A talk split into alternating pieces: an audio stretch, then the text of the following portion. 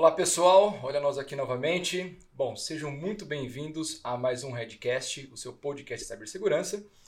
E hoje nós vamos falar sobre OT, o custo de não proteger.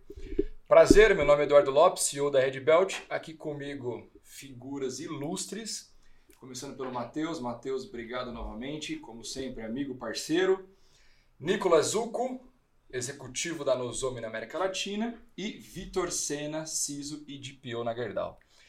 Gente, antes de eu apresentar vocês, acho que é besteira eu gastar saliva apresentando, porque né, o mercado já conhece vocês há muito, mas eu gostaria que vocês falassem sim sobre a carreira de vocês, por onde vocês começaram e o que, que vocês estão fazendo agora, vai, por assim dizer. Novamente, obrigado, obrigado pela presença de vocês. Não, muito bom. Acho que a gente vai começar então falando o que é esse dito do OT, né? O Operation Technology, aqui no Brasil também, né? A parte de tecnologia de, de automação, que estava muito dentro da, da indústria, antigamente era completamente segmentado da área de TI, depois de indústria 4.0, depois de toda a digitalização, tudo isso se conectou. E aí veio os desafios que a gente tem hoje. A minha carreira toda também foi em TI. Eu estou há dois anos em OT, o Senna já tem mais experiência na, na indústria do, do que eu. E eu gostaria de compartilhar um pouco com vocês aqui hoje como que a gente faz essa abordagem, como que a gente conversa com o pessoal da indústria, quais são as prioridades deles, que são completamente diferentes das prioridades do pessoal de TI. E o pessoal falou assim, Nick, você tem muita dificuldade de falar com o pessoal, é difícil, né, empatizar com eles e tal, mas uma coisa que eu notei que é muito simples, são pessoas no final do dia. Na hora que a gente entende os desafios, a prioridade, como eles operam, na hora que a gente visita o chão de fábrica, tudo se conecta e fica mais fácil da gente conseguir interagir com eles. Né? Então, nos meus mais de 22 anos em cibersegurança, trabalhando em empresas como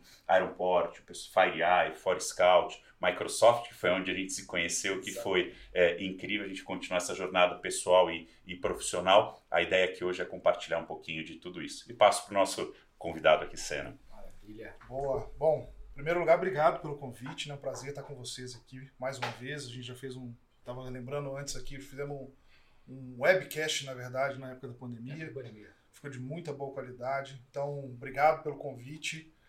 E assim, é chato falar de quanto tempo a gente está na área, né? mas como, tô, como estamos entre amigos, vamos lá. Eu estou há 27 anos na área de TI, né? também comecei em TI, uh, e há 22 anos exclusivo em segurança da informação.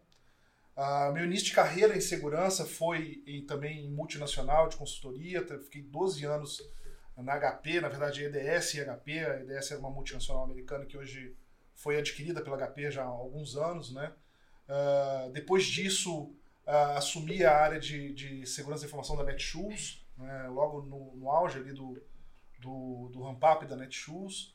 Uh, passei por varejo também na, no grupo da Livraria Cultura e depois dessa experiência já migrei para a parte de indústria, né? Primeira experiência industrial uh, com empresa do segmento industrial foi na EMS, na farmacêutica, e estou aí há quase cinco anos na Gerdau. Então, contato com esse mundo industrial há aproximadamente sete, oito anos que eu estou nessa vida, né?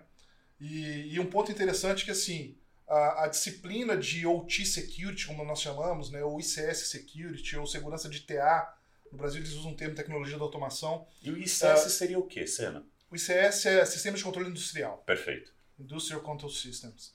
Uh, então, essa, essa metodologia ela começou a se fundir dentro de segurança da informação com outras uh, disciplinas que também passaram a aglutinar a segurança da informação ao longo do tempo. Né? Quando comecei em segurança da informação, segurança da informação era criar conta de rede e firewall. Pronto. Né? Hoje em dia, temos um leque hum. muito mais amplo, muito mais vasto de segurança e a parte de OT uh, é um tema que vem se, se agregando à segurança da informação, até mesmo por uma necessidade das indústrias. Né?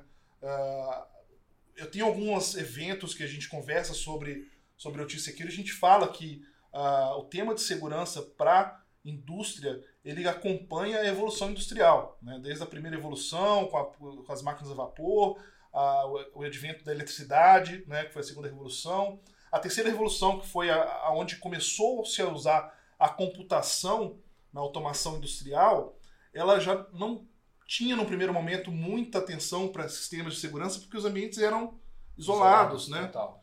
Uh, a partir do momento que a gente começa a falar de indústria 4.0, começa a conectorizar tudo e trabalhar muito dado, muita análise né? Que às vezes você tem que conectar isso com, com ambientes em nuvem. Segurança é um dos pilares. E toda essa conectividade ela é maravilhosa para o negócio, né? Exato. Porque você exato. tem previsibilidade, você consegue ter um melhor proveito da produção e tudo mais, né? Então, assim, vocês entenderam quando eu mencionei que eu não ia apresentá-los, né? Olha o gabarito dessa galera. Nicolas, amigo pessoal já há mais de oito anos. O Senna já tive o privilégio também de conhecer antes. Matheus, não vamos falar da nossa carreira também, porque acho que já ouviram em outros podcasts. Então, o assunto hoje vai ser muito rico, é, considerando todo o gabarito e experiência de vocês. Então, novamente, obrigado, obrigado pela presença. Perguntinha para o Senna direto. Você falou de TI, IT e OT ou TA. É certo falar que há uma mudança saindo de TI para TA ou há uma convergência, há uma interação entre essas duas vertentes? Sim. Como que o mercado enxerga hoje? Porque eu ouço muitas vezes as pessoas falarem, ah, eu estou em OT. Pô, OT não se conversa com IT, mas calma aí. É, tem que conversar, não tem que conversar. Você deu uma breve, muito boa, o conceito de indústria 1.0 até o 4.0. Uhum. Então nós estamos falando agora de realmente indústria conectada. Sim. Possivelmente na internet ou não, algumas ainda isoladas. IT e OT, como que funciona isso? No mercado você vai ver de vários uh, modelos e sabores. Né? Muita, muitas empresas ainda estão no modelo uh, mais tradicional, que são realmente silos, né? A, a, área de OT completamente separada da área de TI. Né? Você vai encontrar empresas onde já existe uh, apenas uma disciplina, né? vamos dizer assim, mas a, a tendência, a maioria das empresas estão aderindo a essa tendência, é a convergência. Né? Você assimila uh, dentro da TI né, uh, a disciplina de OT, que é algo muito específico, que precisa de uma abordagem uh, adequada. Não adianta você empurrar a goela abaixo né, da, do ambiente de OT as práticas de TI, porque são diferentes, demandam abordagens diferentes mas a convergência é que eu tenho visto de mais novo e de mais, uh, mais aderente ao que a indústria precisa. Né? Porque até mesmo o modelo tradicional de OT, é, para quem é de carreira de OT ou OT raiz, né, vai lembrar, tem a pirâmide de automação. Né? Você tem ali os níveis, é, que para a gente TI é alguma coisa, não é a mesma coisa, mas vamos fazendo um paralelo assim para o pessoal entender, a camada OSI, né? Então, é, essa pirâmide de OT está se transformando para ser algo mais fluido, algo mais num, num, num, fluxo de esteira, né? num fluxo mais ágil do que era antigamente. Então, a tendência natural é a convergência. Né? E as empresas precisam estar preparadas para essa convergência, porque, como eu falei, não é algo que a, a OT vai dominar a TI ou a TI vai dominar a OT. Né? Precisa ser feita um, uma mescla de competências, né? observando as características de cada necessidade uma dica que eu dou para o pessoal, assim, quando a gente tentar fazer a abordagem, aquela tríade tradicional de cibersegurança, privacidade, confidencialidade e disponibilidade, na indústria isso transforma completamente. E ainda tem um que é muito importante que é adicionado, que é o safety. Porque se alguma coisa der errado ali no chão de fábrica, a gente machuca pessoas ou podem chegar até situações piores. Então, tudo que é pensado dentro do chão de fábrica é para garantir a segurança física de quem está ali no, no chão de fábrica. Depois é disponibilidade, porque o negócio não pode parar. E aí depois os outros vêm depois de tudo Sim, isso. Exato. Para a indústria, no geral, segurança é um tema muito crítico. Na Gerdau, então, nem se fala, né?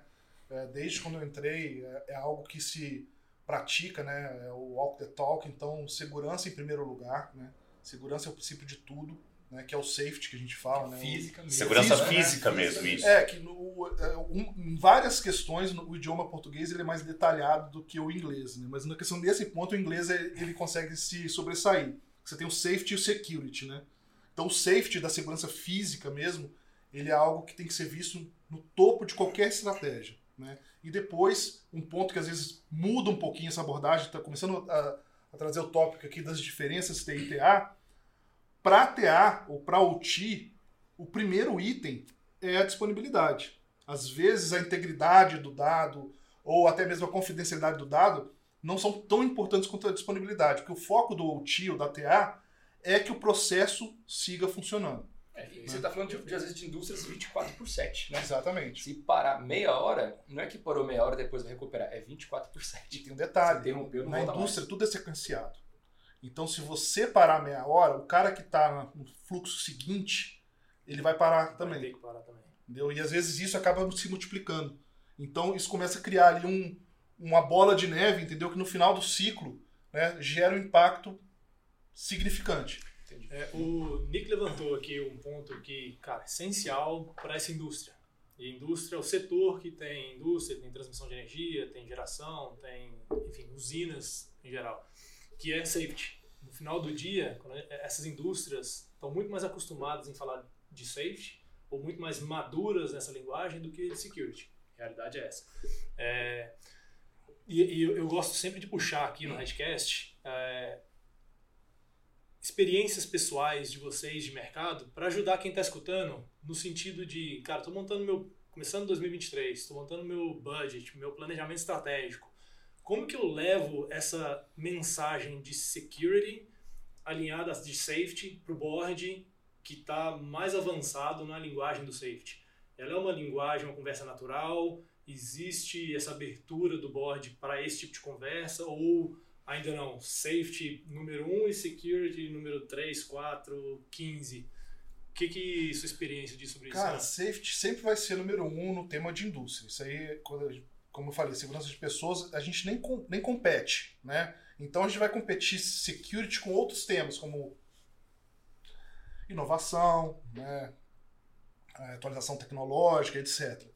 É, eu tenho visto um movimento dos conselheiros, né, dos conselhos de administração de empresas de grande porte, onde existe uma, uma, uma linha industrial, né?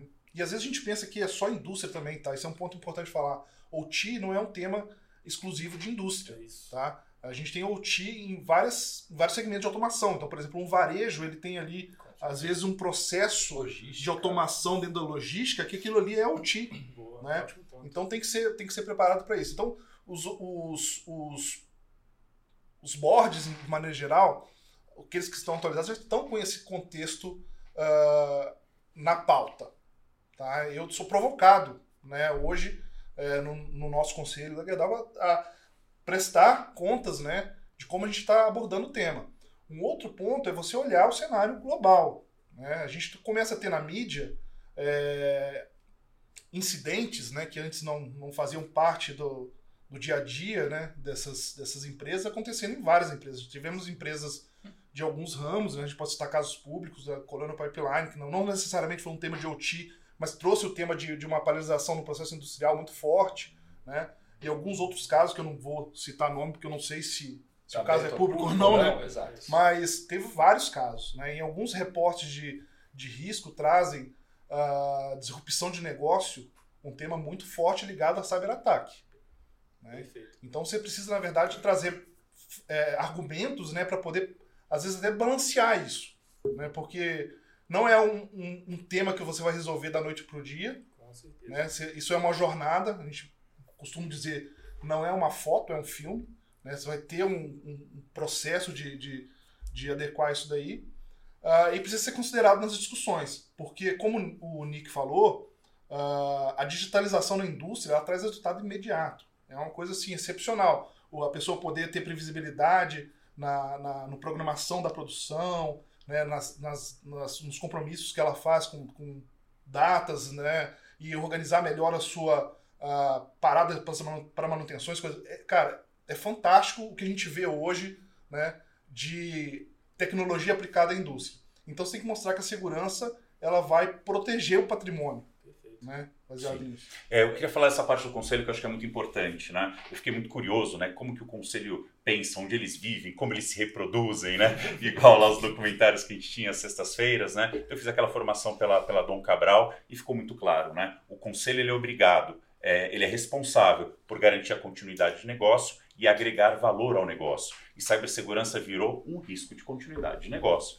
Então, o conselho tem que ajudar os executivos a reduzirem esse risco operacional, que cibersegurança entrou muito em voga naquele ataque do Colonial Pipelines. Ainda não foi um ataque em OT, onde eles realmente alteraram o redutor de gás ou mudaram a composição da água, mas foi emblemático disso de o CEO pegar e falar assim, foi a decisão mais difícil que eu tive que ter na vida, né, que era ir lá e pagar um, um resgate, teve que pedir autorização, né, junto lá a, ao governo americano, porque isso é como se fosse um, um terrorismo. E de lá para cá, é, tem uma regra, né, é, que diz que ao menos um dos conselheiros do board das empresas americanas tem que ter conhecimentos básicos em cibersegurança. Pelo menos saber as perguntas certas a se fazer. Tem uma recomendação da, da SEC, né? Eu também estou diretamente conectado nesse assunto, porque tem uma recomendação da SEC já é o segundo ano que ela vem como uma recomendação forte, né? É, relacionada a você ter um advisor de segurança pro conselho. Né? Isso tem, há uma tendência de, de que isso vire uh, um requerimento. Tá? Por enquanto ainda é, um, é, um, é uma recomendação, né? mas já se diz isso, você precisa ter lá um, uma pessoa, um advisor, não precisa ser um conselheiro, mas um, um consultor, um advisor de segurança para te orientar nos temas relacionados a risco de cibersegurança. E, como eu falei, como o TI passa a ser uma disciplina de segurança, passa a ser um alvo também. Não, com certeza. E outra coisa que. Ah, desculpa, Não, é, pode pode, falar. falar. Não, eu- primeiro eu ia encher o saco do Felipe ali, né? Você viu? Ele veio servir água aqui pro É, Senna. que Primeira vez que eu tô É. fazendo isso. É, depois vai ter que mostrar aí. Nick, é, tirando a Gerdau, que é um baita de um case né, em security and safety, hora que a gente olha para o mercado brasileiro, né? nós aqui estamos olhando para muitas empresas que falam que às vezes que estão na indústria 4.0 e não estão, né? ainda não estão 100% automatizadas ou até conectada, o que tem um grande isolamento na parte de OT. E aí o risco acaba talvez diminuindo ou não. Hora que você olha para o nosso mercado, e você fez uma mudança né, gigante, você sim fez uma mudança gigante né, de IT para OT. Você está vendo que as empresas estão de fato se preocupando? É, você falou do conselho, ótimo. Na teoria acontece, você viu na prática ali, mas e na prática do dia a dia desses conselheiros? Eles levam isso para dentro da empresa? Eles têm força? A realidade que eu falei é dos Estados Unidos, a gente está chegando, tropicalizando, trazendo isso para cá. As empresas que estão investindo em tecnologias como essa para levar visibilidade, inventário, controle de anomalias operacionais e cibernéticas para ajudar no safety, primeiro é a vertical de energia, porque tem uma regulamentação da ONS que entrou é, na, agora em, em janeiro. Então as empresas têm que estar em conformidade. E tem seis pontos bem simples e objetivos que já ajudam você a crescer a maturidade. Vou te dar um exemplo. Uma empresa que não fez nada, na hora que você pisa no chão de fábrica, você tende a ver uma rede flat, sem segmentação, não tem visibilidade do que está acontecendo. Se eu não consigo levar visibilidade, eu não consigo proteger, né? Não tem a parte de inventário para depois criar os casos de uso e tudo mais. Então você tem uma jornada a ser feita que a gente sabe que tem uma solução, porque TI há 20 anos atrás tinha esse mesmo desafio, não tinha segmentação, não tinha visibilidade. A gente tem uma jornada, mas não dá para chegar lá e usar o mesmo remédio que a gente usou em TI na parte de OT, porque lá você não pode pegar e aplicar um patch da noite para o dia, atualizar um sistema operacional, você vai perder a garantia do equipamento de milhões de dólares ou quando você vai lá é, e faz uma segmentação, perde uma comunicação, você para toda essa produção. Então o que a gente fala muito é assim, não pode ter um intervencionismo ingênuo, que é aquilo que eu falo na palestra lá de antifragilidade, né? Empatiza, entende, e aí você vê, talvez você tenha que conviver com esse Windows XP por mais alguns anos, mas eu vou segmentar e colocar visibilidade, né? Então se o Senna também pudesse dar algumas Não, não, dicas, é, né? é, é disso que eu falo, de, de você ter uma abordagem focada, uma abordagem especializada no tema, né? Ah, quem é de fora pensa que o, que o, o especialista de OT não aplica PET porque não quer. né? O que tem uma máquina velha é porque não quer. Excelente, explica esse ponto para as pessoas entenderem. E não é bem assim, porque assim, quando você tem, você tem um, um- um- O foco não é tecnologia no processo produtivo, o foco é você automatizar o processo. Né? É você, às vezes, reduzir tempo de parada, é você criar um sequenciamento inteligente, né? é você fazer o controle através de uma máquina que você consiga centralizar vários processos dentro de um supervisório, dentro de um, de um equipamento centralizado. Então, ah, muitos desses equipamentos eles vêm de fábrica com um computador, né, ali, ou um PLC, que é um microcomputador, um- uma espécie de Raspberry, se a gente puder fazer isso sem ninguém de o time matar depois, mas né, é um equipamento computa- é, computacional ali agregado no equipamento e a solução toda ela é homologada dessa forma. Então o engenheiro que Funciona, passou por teste, É. gente? Pra você trocar isso daí pra ah, colocar um Windows Server, tal, tal, tal. De novo, né? Porque assim, não é, não é assim. Assim, o cara ele homologa a solução como um todo. Então né, tem, tem ali a parte do que a máquina vai fazer, o tempo que ela vai durar, né? A resistência do material. E aquele, aquela, aquele conjunto, ele é certificado daquela forma. Então, se o cara fala assim, olha, eu vou aplicar um patch aqui, o fabricante muitas vezes fala assim, olha, esse aí eu já não garanto mais nada. Porque não foi o que eu homologuei. Eu te garanto que funciona tudo da forma que eu especifiquei, né? Com essa configuração. Quem que vai aplicar esse patch? Exato. Então, muitas vezes é como o Nick falou, a abordagem tem que ser diferente, porque você vai, às vezes, conviver com aquilo daquela forma. Né? Se, aquela, se aquele ambiente for comprometido, aquela ilha de automação for comprometida, você isola ela né? e debuga aquilo. Né? Você pode ter que reinstalar o, o, sistema naquela mesma versão, você vai ter que, às vezes, chamar o, o técnico daquela, daquela fabricante daquela máquina para reinstalar, porque às vezes é um sistema customizado, né? mas você não pode simplesmente parar uma máquina porque deu um alerta, por exemplo, de malware na máquina. Né? Muitas vezes você tem que entrar na máquina para poder debugar aquilo na unha. Né? Porque é aquilo que a gente falou no começo do, do, do Redcast.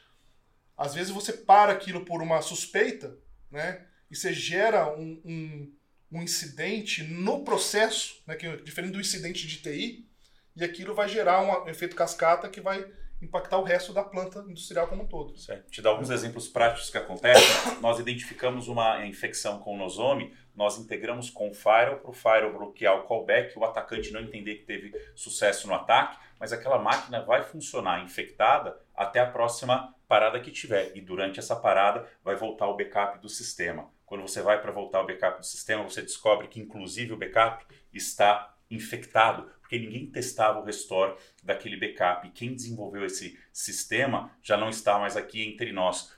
Esse equipamento, até ter o retrofit, que é a troca, a atualização tecnológica dessa, dessa infraestrutura, você vai ter que funcionar com o equipamento infectado. Vai ter monitoração, vai ter bloqueio de callback, mas só para entender o desafio. Você mencionou uma coisa bem legal relacionada a Nozome, né? Tá. Você falou ali da orquestração que ela também faz, que nós sabemos que outras não fazem. Mas é comum você já colocar uma segurança em OT, onde a solução toma ações ou inicialmente você começa talvez monitorando o ambiente, entendendo o que acontece? Como que é? Passivo, ativo? Como que... É uma jornada assim muito longa e desafiadora, né? Nenhum equipamento que vai para o chão de fábrica ele pode ser intrusivo. Então sempre no Zome vai receber uma cópia do tráfego. Pode ser um spam port através de um switch. Tem algumas localidades que você tem um hub, então você não consegue fazer o spam port, a gente estuda colocar um TAP para gerar uma cópia do tráfego, e agora no Zoom também tem um agente que você instala num computador, ele não tem impacto nenhum, nem precisa reiniciar, mas ele ouve o tráfego que está, né? Porque às vezes ele está controlando só dois equipamentos, ele manda para o próximo Nozome para fazer análise. A primeira fase do projeto é trazer a visibilidade garantir que a gente está capturando o tráfego que a gente tem que capturar. Porque na hora que você vai fazer o projeto, lembra quantas conversas a gente teve, né? Aonde que vai ficar, onde vai ser instalado. Não tem tanta documentação desse ambiente, né? Até por isso que a solução do Vantage da Nozome te dá máquinas virtuais ilimitadas, né? Você só tem que comprar o hardware quando precisar ou usa o teu hypervisor. Te dá uma flexibilidade de crescimento de, processo, de projeto, né? Porque você vai crescendo aos ranges, quanto mais dispositivos você vai protegendo. Eu não consigo dizer para ele assim, quantas máquinas virtuais vão ter, eu vou ser conservador e deixar de ter processamento ou visibilidade, ou eu vou ser, né, é, é, é muito, é, como se diz, ter muitos equipamentos e virar um projeto caro que inviabiliza. Então, essa pergunta foi muito boa nesse sentido. E só para concluir, os playbooks que a gente vai ver na indústria, não tem nenhum deles que é auto-remediar remover o computador. E cada planta tem uma característica. Então você vai ter que pegar e fazer o playbook dessa planta. Na hora que eu identifiquei uma ameaça, eu mando o IP para bloquear no faro, mas eu tenho que ligar para a Maria no chão de fábrica. Na outra planta é o Joãozinho, para entender o contexto do que está acontecendo e eles decidirem a ação que vai ser tomada. Exatamente. É, o que eu ia complementar é exatamente isso aí. Raramente a gente vai ter um cenário de uma ação ativa né, sem uma supervisão né, por conta da, da característica do ambiente de produção industrial. E às vezes, cara, a estratégia num projeto, por exemplo, de adequação de segurança de um de OT ou de TA, né, ela visa também um benefício para TI, porque assim, você segregando, por exemplo, um ambiente desse né, de forma adequada e trazendo esses critérios que a gente está conversando aqui, lembrando assim, vou dar um passo atrás, tá? Existem três vetores clássicos que, que são visados para incidentes cibernéticos no ambiente industrial.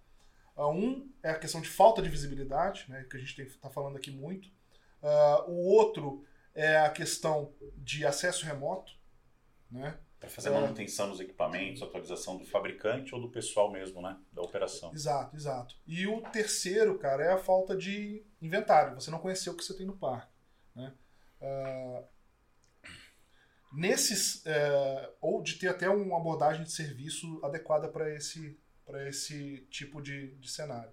Mas você, quando você retomando agora, vai fazer essa abordagem, você também está fazendo uma proteção do seu ambiente de TI relacionada às ameaças que vão nascer em ambiente de TA. Porque, igual a gente falou, é comum em ambientes de automação você ter máquinas sem patch, máquinas sem antivírus. Né? Isso não é, é, a exceção, na verdade é a regra. Né? Alguns fabricantes especificam que se o cara botar antivírus no, no equipamento, perde a garantia. Tá, né? Então é um ambiente, é um, uma várzea, às vezes, em alguns, alguns casos. Por isso você tem que fazer outro tipo de abordagem. E aí, uh, algo que às vezes em TI vai ser inofensivo por causa de todas as camadas de segurança que a gente implementou, se for transportado para TA, vai ser um desastre. Né?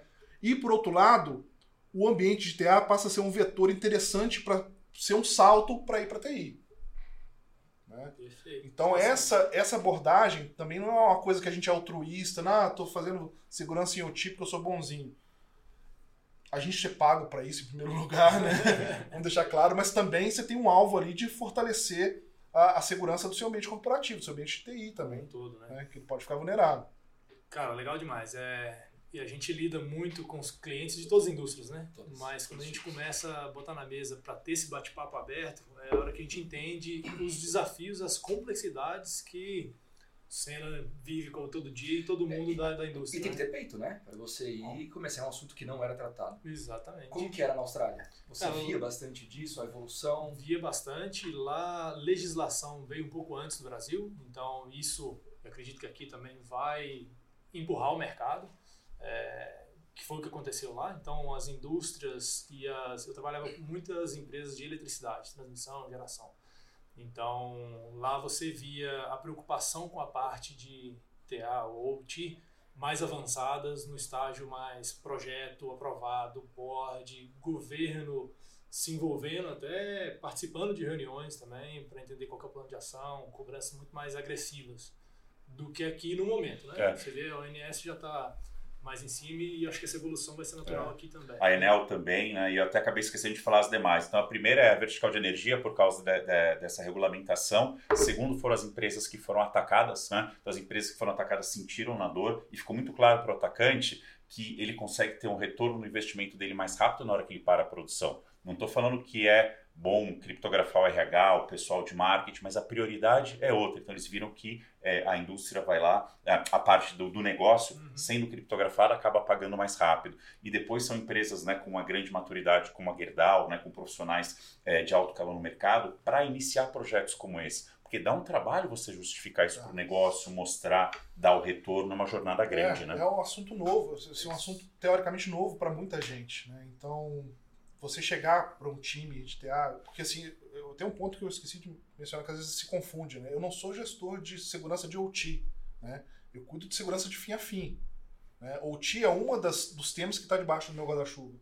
Então, às vezes, é, é, é delicado você chegar para a pessoa ali que fez o processo dela sempre daquela forma, né? Falar assim, olha, é, eu não sou da sua área, né? Mas uh, o meu tema, ele transborda para sua área também, né?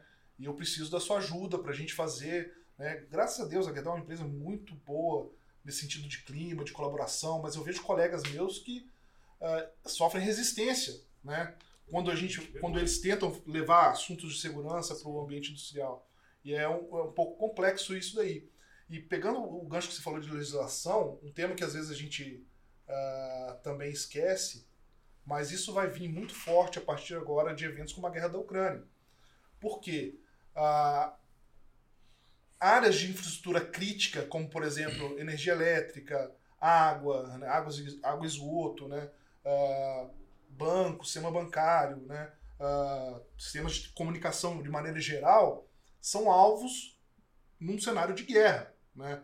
Quando começou a guerra da Ucrânia, as primeiras uh, trocas de, de, vamos dizer assim, de artefatos foram cibernéticos. Foi isso. Né? Direcionados à infraestrutura crítica. crítica. Que onde tem infraestrutura crítica, você tem ambiente de OT. Né? Então a gente está falando, é, ambiente de gerador de energia elétrica. Né? Nos Estados Unidos, inclusive, a parte de siderurgia, que é o mercado da Gerdau, ele é considerado infraestrutura crítica. Mas se você parar sem aço, cara, você não faz nada. É né? Aqui fazendo o jabá da Gerdau, né? Justo. Mas sem aço, o aço tá em tudo, É né, cara? É, Então, várias indústrias que hoje a gente não tem essa habilidade precisam estar protegidas até por uma questão de segurança nacional. É, Um dos movimentos veio da Austrália, que a Austrália, o governo da Austrália fez, foi alterar os critérios para encaixar a infraestrutura como infraestrutura crítica ou não. Então, inicialmente, quando lançaram a legislação, era um critério que abordava, sei lá, 15% da infraestrutura do país era infraestrutura crítica. E aí, com a evolução dos ataques cibernéticos, dos riscos, dos impactos, falaram, opa, peraí, a gente está controlando e cobrando muito desses 15%, a gente precisa aumentar isso, porque a infraestrutura crítica Perfeito. não é simplesmente transmissão de energia, geração, água, luz e etc. Eu tenho que abordar estradas. Como é que, se, se um atacante parar minhas estradas ou liberar a velocidade máxima da estrada a 150 por hora, vai virar um caos. Sim. Então, tem todo um outro critério que eles criaram para aumentar a- o controle e, e os requerimentos sobre segurança dessas infraestruturas. Uma coisa que me impressionou trabalhando com a Gerdau, uma empresa centenária, né? O quanto de inovação vocês têm lá dentro. E isso vocês levam para o chão de fábrica. Quando a gente começou o nosso bate-papo, né? É, e quando, primeiro, quando eu entrei na área, o pessoal falava assim: jamais a indústria vai se conectar com a nuvem. Isso não existe, não tem como, né? E nos nossos bate-papos a gente viu que tem o benefício da nuvem. Então a Gerdau foi a primeira empresa em Américas a adotar o Vantage, que é a solução em nuvem, né? Que acaba tendo todas as camadas de segurança, com certeza. Você tem todos os controles, né? Do que é sempre falando de telemetria, nunca é dado sensível, nada disso. Mas como que você vai né, monitorar tantas localidades que a Gerdau tem, né? É, isoladamente. Você tem que ter um, um dashboard único para conseguir ter Sim, toda a visão, sim. né? Como que vocês colocam essa é, parte de inovação no dia a dia de vocês? Eu, eu penso assim, cara, se a gente não, não se atualizar, a gente morre. Tá. né? A gente precisa estar up to date e tá, e tá junto com, a- com o que há de novo, né? até mesmo para tirar vantagem disso.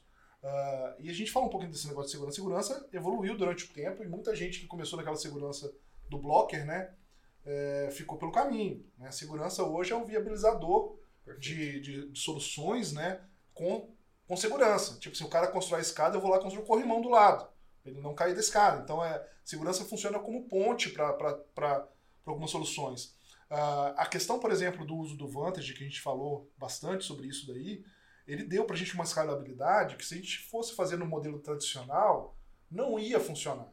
né? Não ia ser a mesma coisa. Até funcionar, até funciona, mas não ia ser tão flexível. Né? Você sabe, a gente tem operações hoje desde o Brasil até no Canadá. né? São 10 países nas Américas. Ah, imagina ter que conectorizar console, ligar uma console com a outra, fazer um. Então, para a gente não era viável. Então, a gente sempre olha a questão do que, que, tá, do que, que tem de, de oportunidade ou o que tem de, de solução ah, mais disruptiva e aí faz análise de trás para frente. Isso serve para gente? Isso gera algum tipo de exposição, algum tipo de, de, de, de issue para a implementação? Não. Então vamos, vamos abraçar, vamos fazer, né? Ah, porque do outro lado, quem está focado em, em, em atacar ou criar algum tipo de, de problema, os caras são altamente inovadores, né? Sem dúvida. Então, Tem todo o tempo do mundo. né? Exato, né? A gente fala assim, cara, eu tenho que proteger um zilhão de coisas dentro da empresa. Né? O cara precisa achar uma brecha só É isso. e ele destrói todo o meu castelo. Né? Então, se se você não estiver inovando também, cara, É. você não, não sabe E só para fechar esse assunto, uma coisa que eu acho incrível é assim, o pessoal fica muito nessa discussão, TA, TI, isso, aquilo. Quanto mais silos tiver, quanto mais complexo for o ambiente, melhor é para o atacante, porque ele vai achar mais brechas para entrar. A partir do momento que você tem uma estratégia de defesa digital, vamos colocar dessa maneira, você consegue ter um olhar né, é, mais holístico com relação a tudo e ter uma Ele estratégia vai na única. zona cinza, né, cara? É isso negócio aí. que tem nenhum dos dois acaba olhando. Tá Você, você pega o exemplo público, JBS, ah, mas foi TI, não. meu, independente, parou, O negócio. parou o negócio, 10 milhões de dólares, todo mundo soube, foi aquele rolo, então assim, para tudo. Uma dúvida pessoal, Senna. É, e Nick, eu queria que você complete Tá bom. depois. Você olha então para tudo ali, de fim a fim. E para a equipe? E para olhar para a OT? Como que foi? Se já tem profissional faltando na área de TI, Segurança. como que foi para Meu amigo, segurança? é, é uma luta.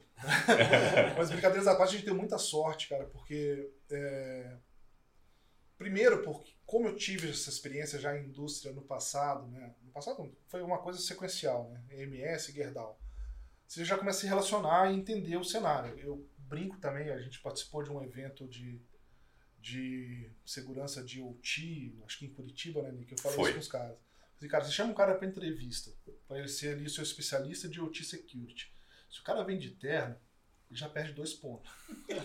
Se ele vem de botina, né, ele Já já, vai, ganha 10, já ganha 10. entendeu? Então você tem que trazer pessoas que estão no meio, né? Tem acontecido muito hoje pessoas que estavam em tecnologia, migraram para OT, estão vendo agora essa oportunidade, estão voltando para TI com bagagem. E tem pessoas bem específicas que seguiram nessa formação. Né? É, eu tenho hoje no meu time um especialista de OT Security, que é um advisor, né? Ah, que ele está conectado com os times de, de, de, de segurança, como cyber, como operations, como arquitetura, e ele orquestra muito bem essa questão de projetos, de, de iniciativas que vão ser tocadas, e também tem a responsabilidade de traduzir isso para o lado operacional, para o lado de, de, de, de chão de fábrica, como o Nick falou. Porque o, a pessoa de segurança raiz, vamos dizer assim, ele não consegue falar isso com cara de OT. Né? É aquilo que a gente falou, o cara vai ver uma máquina infectada, ele vai querer tirar o cabo e formatar a máquina. Se ele fizer isso, os caras jogam ele para fora da usina. né? Então tem que ter essa, essa habilidade. Ah, não é fácil. Né? E você só consegue ter ah, essa dinâmica se você inovar. Uma coisa conectada com a outra. Porque se eu não tivesse ferramentas, se eu não tivesse processo estabelecido, se eu não tivesse tecnologias que me suportam, uma pessoa só não ia dar conta do cenário todo que a gente tem. Muito É. bem colocado. É, e, inclusive estamos com vagas abertas, tá, gente? Então, assim, Muito bom. Vou falar uma coisa aqui que talvez até gere polêmica, né? mas é, a pessoa de cibersegurança tradicional do escritório às vezes acaba vendo como um demérito estar no chão de fábrica. E eu convido todo mundo a visitar as obras incríveis da engenharia que a gente tem no, no Brasil. Né? A oportunidade que a gente teve de ir lá no Ouro Branco, né? você chega ali com uma, chega com uma matéria-prima e você passa por um processo incrível da engenharia para sair do outro lado, lado né? com todo o material, pronto, né? produto É, pronto, é é, algo? É uma lindo. coisa- E o pessoal de automação acaba vendo, às vezes, uma, com uma oportunidade ir para a cibersegurança, trabalhar com coisas mais disruptivas. Não sei se você tem essa visão. Não, não, é, eu ia complementar só o seguinte, complementando a sua pergunta. Eu, eu tenho trabalhado muito em criar pipeline também, né? Então, assim, hoje se eu preciso de uma pessoa, e aquela pessoa é uma pessoa muito especialista, né? E vulgarmente falando, é aquela mosca branca de mercado, eu já tenho ali, atrás daquela pessoa é, que é um especialista, um analista sênior de uma, de uma outra capability aprendendo aquilo, e um estagiário que está seguindo aquela linha Olha que legal. né? Então isso vai criando, ah, de certa forma, uma carreira, né? Você tem que investir isso, tem que criar dentro de casa. Tem. É, Sem dúvida. é dentro de casa, né, que você se cria. Né? É, não tem como. E outra coisa engraçada, tá falando lá da, da botina que ganha alguns pontos, né? E eu tô nessa jornada de entender mais dessa área. Eu já sei que o equipamento EPI, o capacete, a botina, né? O protetor de, de canela, o óculos, o de ouvido, né? Mas eu tô lá visitando mais uma outra das instalações da, da Gerdau e o, o Senna, ele é, começa a dar risada de mim e fala, Nick, realmente você não é dessa área, né? Eu, mas por que, cara? Você tá com todo esse equipamento, você fica pulando poça d'água, é uma botina, pisa na poça d'água, lembra? Ah, Imagina o pessoal olhando e! Isso aí não é daqui, não. Capital, é isso aí. É, então são esses desafios do, do dia a dia. E não sei se a gente pode falar um pouco também de futurismo, né? Porque É, os isso. desafios são cada vez maiores, né? Sim. E acho que agora a gente podia falar um pouco de futurismo, né? Eu acho que são inúmeras possibilidades de, de mercado. O que eu vejo, né? Não só na parte de OT, mas o IoT também, que são né, milhões de dispositivos conectados, só tende a aumentar. Esses dispositivos já virão de fábrica conectados com o 5G ou já serão wireless desde o início. Significa que a superfície de ataque vai crescer cada vez mais, né? Você tem alguma visão assim de como que vai ser esse nosso futuro, um pouco próximo, não tão distante? Próximo, acho que você até comentou um pouco, Nick, que é a questão do 5G. Tá. Né? O 5G vindo como um- uma grande, um grande barramento né, de conexão disso tudo ah, e impulsionando todas essas tecnologias que já são presentes na indústria. Né? É, realidade aumentada, né, gêmeo digital, uma série de outros temas que já estão ali permeando tudo. O 5G está praticamente é, potencializando isso numa escala que a gente não imaginava que seria possível. Né? Do ponto de vista de segurança, é um baita aviso de alerta, né, cara? Porque é uma autoestrada. Sim. Pode ser usado por bem como pode ser usado por mal.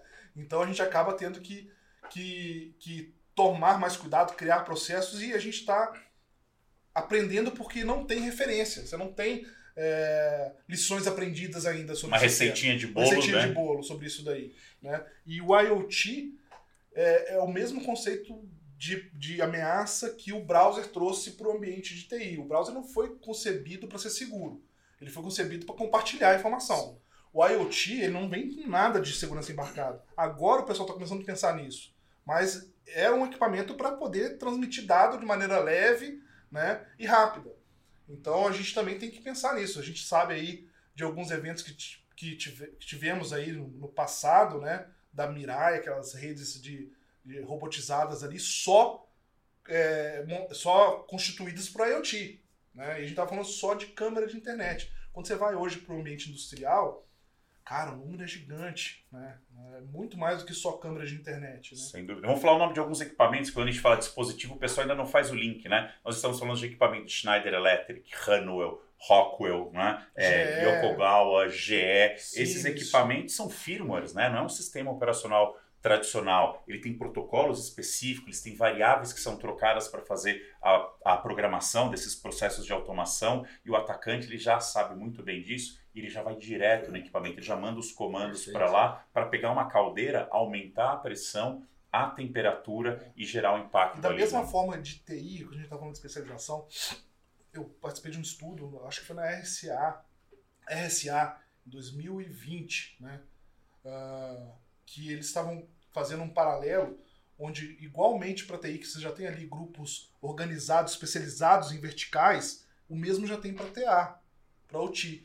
Então você vê ali, tem o cara, ah, esse cara só rouba credencial, esse aqui é especialista em criar malware, esse aqui faz a, a, o backdoor né, e tudo mais. Isso para TA, os caras já estão especializados nesse nível também, considerando protocolos OPC, né, Modbus, Modbus. etc. Né? Muito Então, é, muito... só, só aproveitando a conversa de futurismo, e eu sei que a gente está com o tempo quase esgotado, mas acho que é um tema que se fala muito no mercado, que é convergência TI e OT.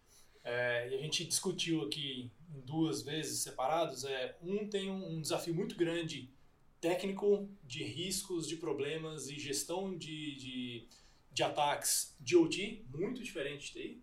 E outro que é TI, segurança de TI hoje, querendo ou não, ainda tem muita falta de mão de obra, mas não é um problema tão grande quanto é de OT, como o Senna bem, bem explicou pra gente. É, como, que você, como que vocês veem isso, essa convergência de TI e OT? Está acontecendo, não está? É mais um ideal? É muito futurismo lá na frente ou já está em andamento?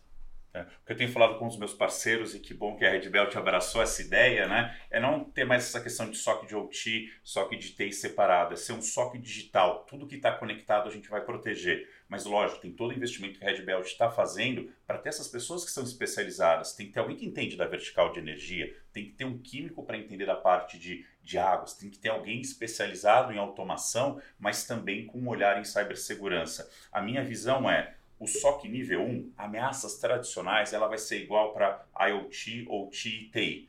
E um, um analista é, Os playbooks eram diferentes. conseguiria fazer. Dali para o segundo nível, aí você já começa a ter especializações. E o nível 3 de é, OT sempre vai ser ligando para alguém, interagindo Total. com quem está no, no chão de E fábrica sabendo falar a mesma língua. a mesma linguagem. É. O IoT, eu acho que em alguns momentos a gente ainda vai poder desligar, vai poder estar muito bem segmentado, e o IT é, é um pouco mais do, do mesmo, né? Mas eu vejo assim sempre um parceiro ajudando a empresa a cobrir todo. É uma jornada grande, né? Mas eu acho que tem um caminho. Legal.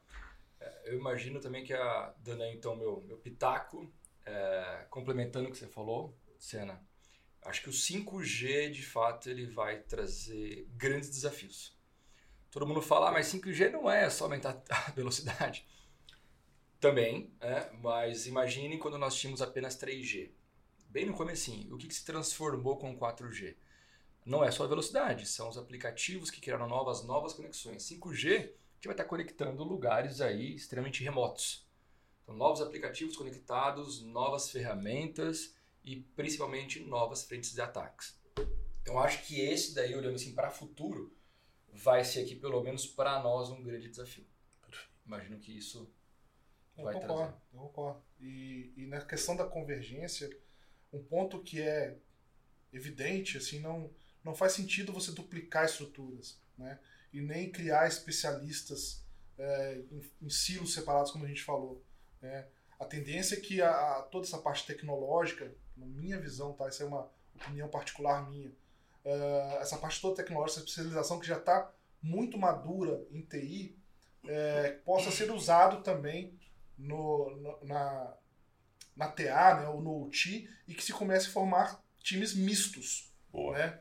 Times misturados. E não, na verdade, nem silos e nenhum tomando conta do, da parte do outro, porque cada um precisa ser respeitado em cima da sua especialidade. Já é difícil, como a gente falou, achar pessoas né, é, de TI ou de segurança da informação especializadas em determinados temas. Imagina se a gente começar a criar dificuldade para isso. Então a gente tem que aproveitar o que a gente já tem, misturar e tirar o melhor disso.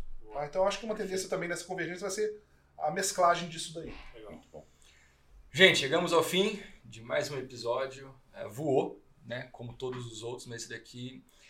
Eu, eu, gosto muito de OT por isso. É algo que eu sempre falo que é palpável, né? É, em TI, você, beleza, você vai sofrer um ataque, você vai entender que dados serão comprometidos, vazamento de informação, parada de ambiente. OT, você vê pro lado físico. É, acontece, está no seu campo de visão, é algo diferente. Então é algo que me brilha muito os olhos. Agradecer novamente, Senna, muito, muito obrigado pelo seu tempo, pela disponibilidade. Cara, prazerzaço estar aqui com vocês, né? Eu gosto de falar, gosto de falar de segurança e gosto de falar de OT. Então, juntou tudo que eu gosto de fazer. que maravilha. Só faltou uma cerveja e um salgadinho. Ah, olha só. Podia fazer, aí, podia fazer uma aí versão... Aí esse é o Nirvana. Trazendo água pra gente aí, cara. Então, não, a gente podia fazer uma versão de praia, né? A gente de short, camiseta, churrasqueirinha rolando. short, aí eu já acho que a audiência não ia ser... Muito bom. Nick, de novo, obrigado pela disponibilidade, pelos conselhos, pela amizade. É, conto sempre aí com você e conto com a nossa parceria. Cara, obrigado pela parceria de sempre, né? tanto do Vitor quanto de vocês, e obrigado por investir em OT. É um mercado enorme, tem muitas oportunidades, e para quem está é, tá olhando isso como uma oportunidade de negócio, eu também acho que o céu é o limite. Parabéns aí pelos investimentos. Mateuzinho, obrigado novamente. Prazer, como sempre, estar com essa dupla aqui que mesmo lá da Austrália, nos meus nove anos de Austrália, eu já reconhecia pelas redes sociais e como ícones no mercado de segurança. Então, é um prazer estar sentado com vocês, trocando essa ideia de altíssimo nível. Muito obrigado. Valeu. Então, hoje nós falamos sobre OT, o custo de não proteger. Eu vou mudar o finalzinho do título, né, do título. De não proteger ambientes que não são só industriais. Boa. Não é só industriais. exatamente. Então, obrigado, vocês estão nos ouvindo, nos seguindo. Caso queiram ver outros conteúdos, site da Red Belt tem ali todos os outros episódios. E, novamente, valeu, gente. Obrigado. Fantástico. Muito obrigado. Valeu. Edgecast.